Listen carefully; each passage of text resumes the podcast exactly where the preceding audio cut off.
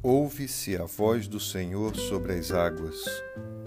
Troveja o Deus da glória. O Senhor está sobre as muitas águas. Salmo 29, 3. Quando a tempestade vem, ninguém consegue se manter em pé.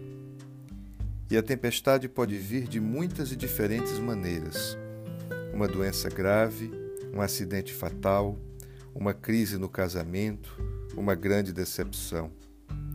Com seus ventos fortes e ondas impetuosas, a tempestade ameaça nos engolir, nos sufocar, nos destruir.